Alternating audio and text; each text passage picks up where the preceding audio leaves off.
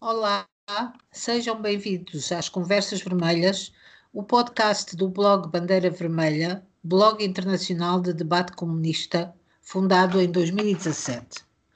Nestas conversas procuraremos reconhecer os contornos em que, do, do contexto em que estão mergulhados os comunistas e o movimento operário em todo o mundo, para contribuirmos para a tarefa de retomar o princípio da independência da organização política do proletariado a reconstrução do seu partido e da hegemonia da classe operária na luta das classes dominadas.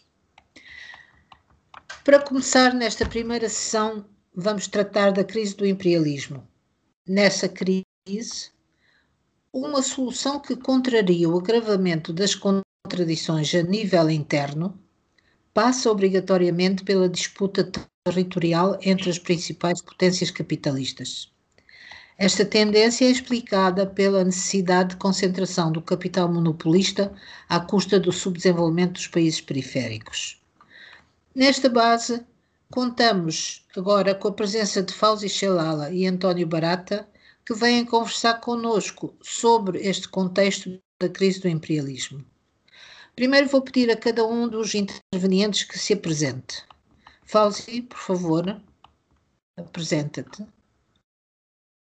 Olá, camaradas. Olá, Ana Barradas. Olá, Antônio Barata. É, meu nome é Fauzi. Sou membro do coletivo comunista Sem Flores do Brasil.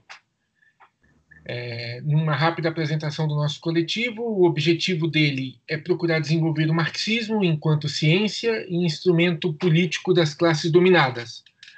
E, a partir do marxismo, analisar a conjuntura econômica, política ideológica para tentar praticar as ações necessárias no sentido de ampliar a organização e a resistência da classe operária e das classes dominadas, afirmando sempre a sua autonomia, a autonomia da classe operária na, na luta de classes. Esse é o objetivo do nosso coletivo. Agradeço o convite dos camaradas para esse primeiro podcast do Conversas Vermelhas e elogio, parabenizo a iniciativa que considero fundamental como mais uma trincheira na luta contra o capital, a burguesia, na luta pela revolução. Obrigado pelo convite. Muito obrigada a nós, Fauzi, muito obrigada.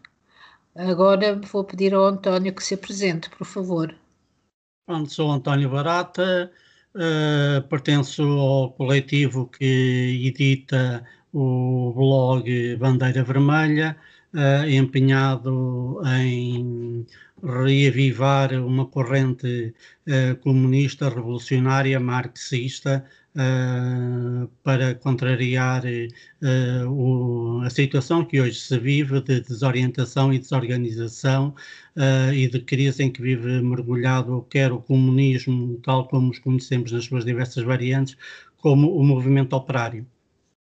Muito obrigada, António. Bom, então entrando agora no nosso tema, eh, vamos querer saber o que pensam vocês sobre as interações entre os vários imperialismos, sobre a conjuntura atual, eh, sobre quais são as consequências desta conjuntura a curto e a longo prazo e as perspectivas que se desenham para o futuro de todos nós para combater os efeitos nefastos desta atual situação.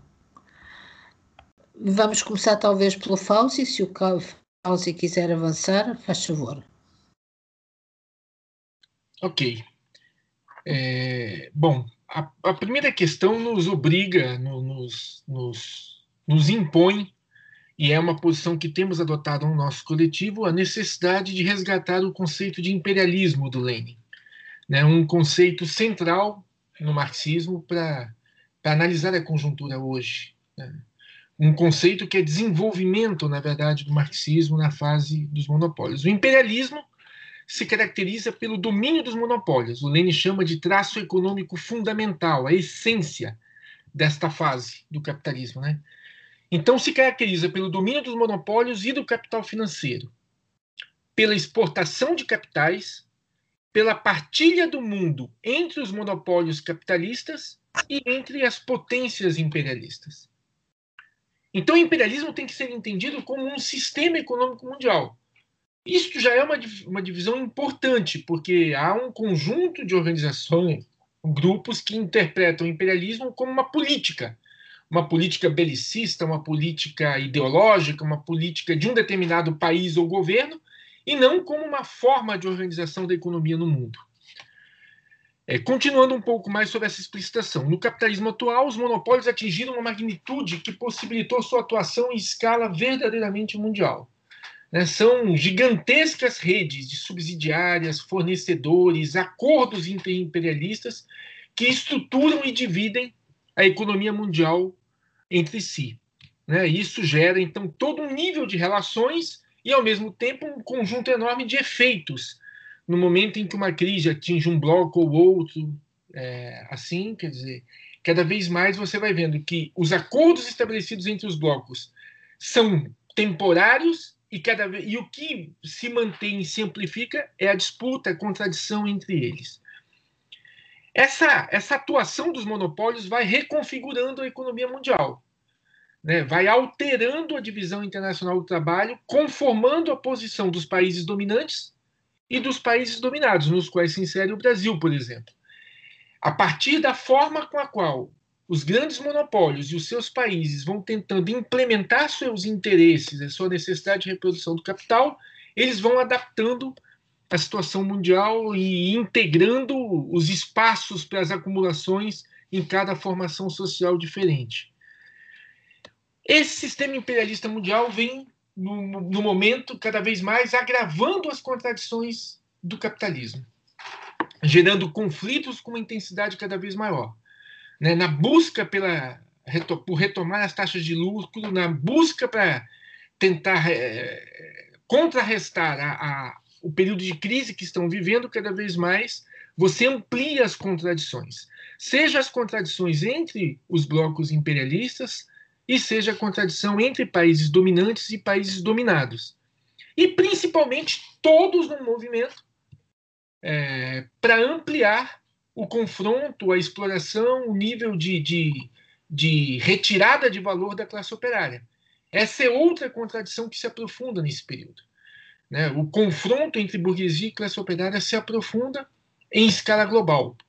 Né? Não é à toa que se criou uma espécie de mercado de trabalho mundial, em que, na verdade, o fato de que um determinado país oferece uma força de trabalho a um determinado custo faz com que haja um deslocamento de capitais para este país e pressione o valor da força de trabalho para baixo nos outros países, o que gera o que é um dos objetivos do Bandeira Vermelha, o que é um dos objetivos do Sem Flores, uma necessidade cada vez maior do internacionalismo proletário. Né, da luta, da união, da integração entre as organizações proletárias, entre a luta dos entre os dos proletários em todos os países contra o um inimigo comum, que é o capital. Isso são alguns exemplos, são alguns é, conceitos, alguns aspectos teóricos do ponto de vista da abordagem sobre a questão do imperialismo. Trazendo um pouco para a situação hoje, o que a gente vê é que essa crise vem estruturando cada vez mais um sistema imperialista polarizado entre as duas principais potências imperialistas no mundo hoje. De um lado, os Estados Unidos, do outro lado, a China. Também acho isto uma, uma característica importante a ser destacada, porque há uma grande ilusão entre vários grupos de esquerda com o fato de que é, não se quer ver a China como país imperialista. Os Estados Unidos são a potência imperialista dominante, seja em termos econômicos, os maiores monopólios mundiais, em termos financeiros, o dólar é a moeda mundial, primazia dos mercados financeiros e de capitais. Em termos tecnológicos, é a principal fonte de inovação mundial. Em termos militares, sem dúvida, os maiores gastos do mundo, a única força armada de atuação em todo o mundo, em termos ideológicos e geopolíticos. No entanto, essa hegemonia vem perdendo peso relativamente. Né? Por exemplo, se compararmos isso ao, ao fim da União Soviética. Os movimentos que o novo presidente dos Estados Unidos está fazendo atualmente, Biden, são movimentos no sentido de tentar resgatar em algum nível essa hegemonia, né, com gigantescos investimentos do Estado no sentido de tentar preparar o país para o embate, principalmente com a China. A China é a potência imperialista em ascensão. já é a principal produtora de manufaturas do mundo e a principal exportadora do mundo. É um claro processo de expansão internacional do seu poder. Gigantescos investimentos no mundo todo. Maior concentração de operários também do mundo. Está atrás apenas dos Estados Unidos, no país em número de bilionários, né? com dados recentes.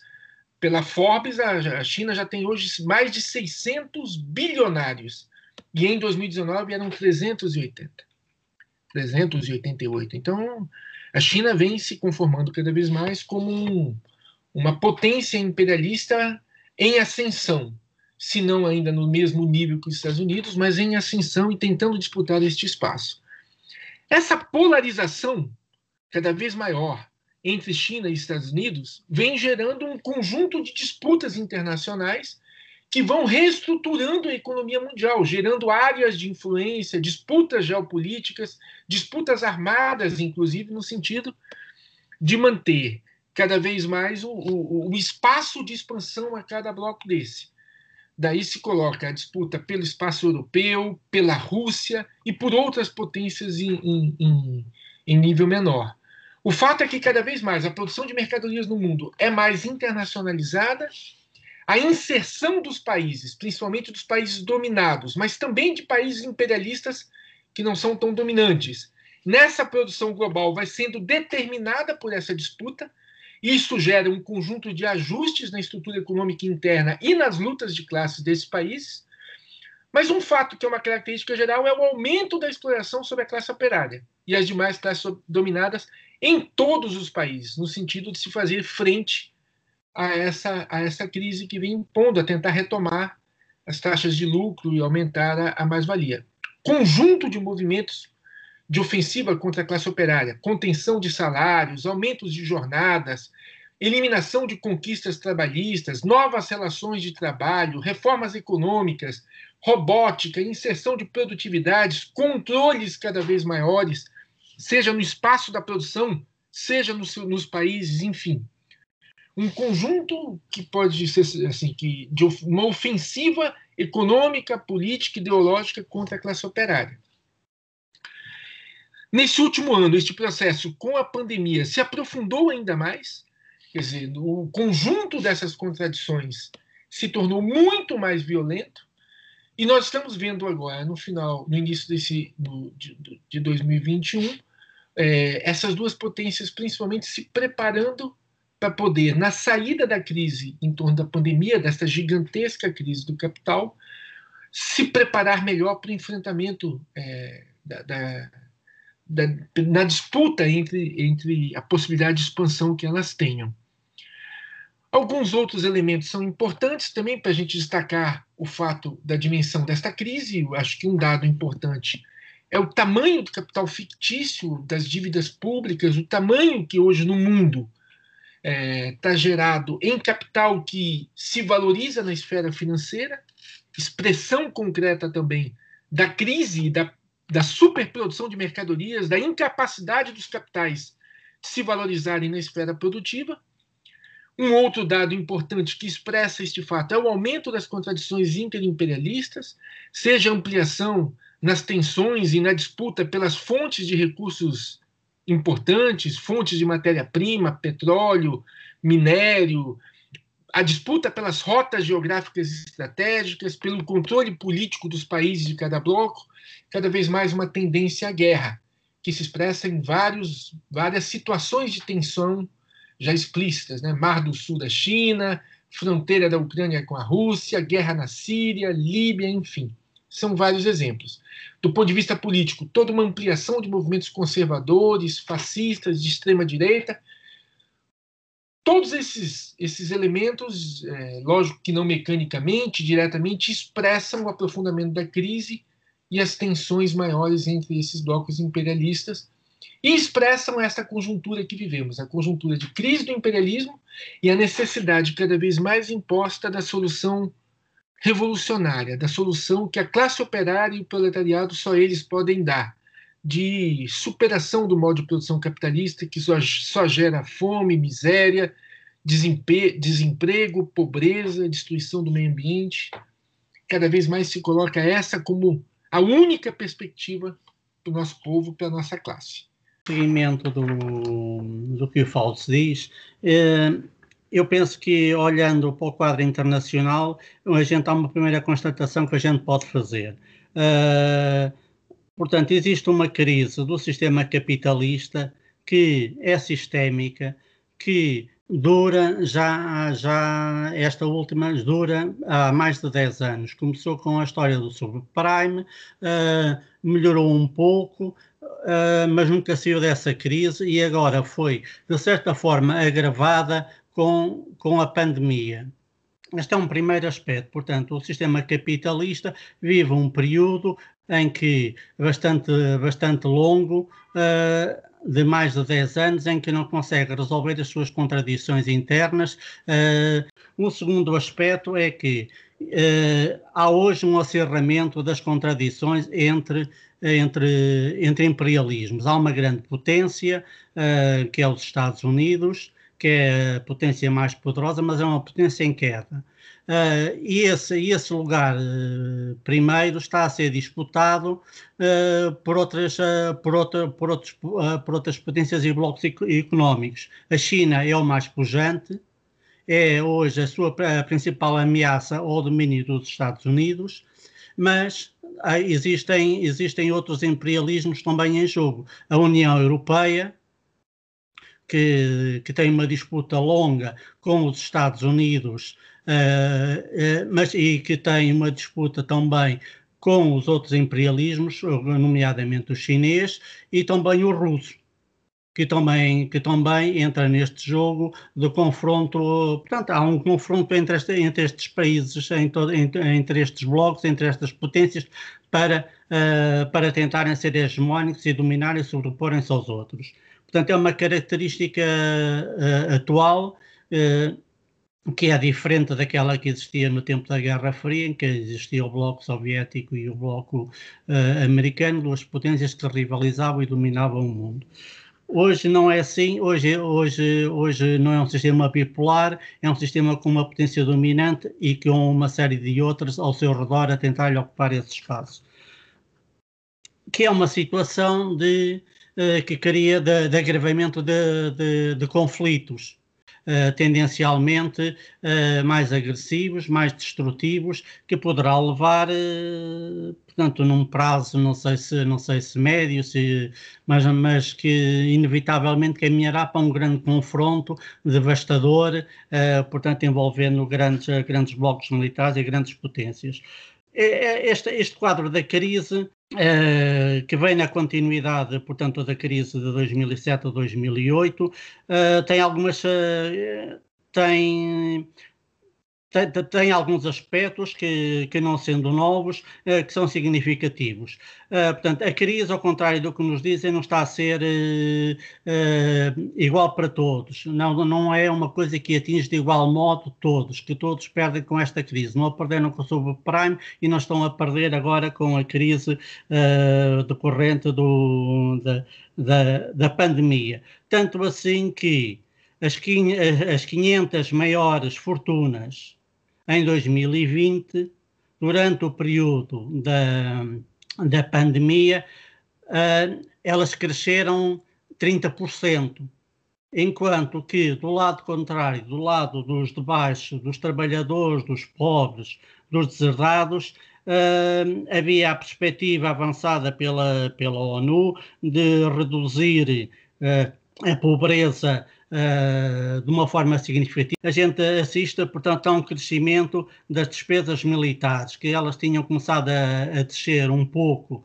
uh, a seguir uh, à implosão do bloco, do bloco de leste, mas começaram, começaram a crescer. Hoje, 60%, da, 60 das despesas militares pertencem, por or e por esta ordem, aos Estados Unidos, à China, à Índia, à Rússia e à Arábia Saudita. Isto, uh, portanto, este, estes cinco países são aqueles que gastam, uh, portanto, que gastam em, com armamento e com treinos e com exércitos 60% daquilo que se gasta no mundo, seguidos pela Alemanha e pela, e, e pela, e pela França que representam nestas despesas militares 10%. Isto, portanto, o que isto, o que isto indica é que ao contrário do que nos prometeram aqui assim há, umas, há pouco mais de 10 anos, que com a queda do Bloco de Leste, com o desaparecimento do socialismo, ou daquela caricatura de socialismo, portanto, vinha a democracia e vinha um tempo de paz e de prosperidade, o que a gente está a verificar hoje é que não estamos a caminhar para a paz, a ameaça de guerra é cada vez uh, maior, esses confrontos uh, existem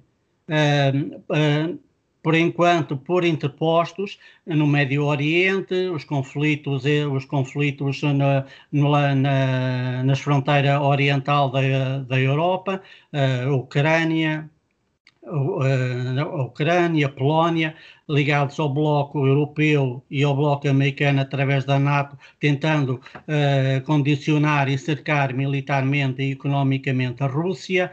Uh, assistimos a, a, confrontos por interpostos entre potências regionais e outras que nem tanto uh, ali em volta da, do Médio Oriente, uh, que tem a ver basicamente com o controle das, das, grandes fontes de, de, energia, nomeadamente o gás natural e o petróleo, que envolvem a Turquia, que envolvem a Arábia Saudita, que envolvem o Irão, para não falar da Síria e outros e, pronto, e, e outras potências, que, da, potências regionais que foram, que foram assim lideradas como com, como o Iraque. E, portanto, e, portanto este, este conflito tende a agravar e, e, e tende a subir de tom. E, e, ao contrário daquilo que, que, muita gente esperava com a eleição americana dos Estados Unidos, que, uh, que com, com a saída daquele senhor que lá estava uh, meio, meio instável, uh, meio louco, uh, que as coisas iriam melhorar e, e, haveria uma certa estabilidade. E o que a gente está a verificar é que nada disso é verdade. A agressividade que, que a anterior administração americana mantinha em relação, portanto, aos seus competidores imperiais ela mantém-se e acentua-se e, uh, portanto, e agrava-se. O orçamento militar dos Estados Unidos uh, uh, continua acima dos 700 mil milhões. Portanto, que está dentro daquilo que o Pentágono, o Pentágono em 2007 e os republicanos em 2018 aprovaram para as despesas militares dos Estados Unidos, que deveriam ter um crescimento anual entre os 3% e os 5%. portanto, não está a haver um, um retrocesso mas está a haver um agravamento. Está a haver um agravamento na, na linguagem, uh, uh, portanto, ao, ao, nível político, ao nível das sanções, uh, entre, entre esses blocos que estão a impor sanções e boicotes e taxas alfandegárias uns aos outros, a pretexto de, de várias coisas. Portanto, há um crescimento de tensão e, e há um clima que Uh, necessariamente, como aconteceu no passado, e, portanto, a solução dessa, dessa contradição política uh, chegará a um ponto em que passará de ser do, do em, em, passará de ser meramente política e passará a ser a política por, por outros meios, como se diz, uh, portanto, recorrendo à força à força bruta, à força militar, para impor os seus pontos de vista e defender os seus interesses. Esta, uh, portanto, este parece-me que é assim a principal caracterização de, portanto, da situação atual, de, do confronto imperial e do estado em que está o mundo.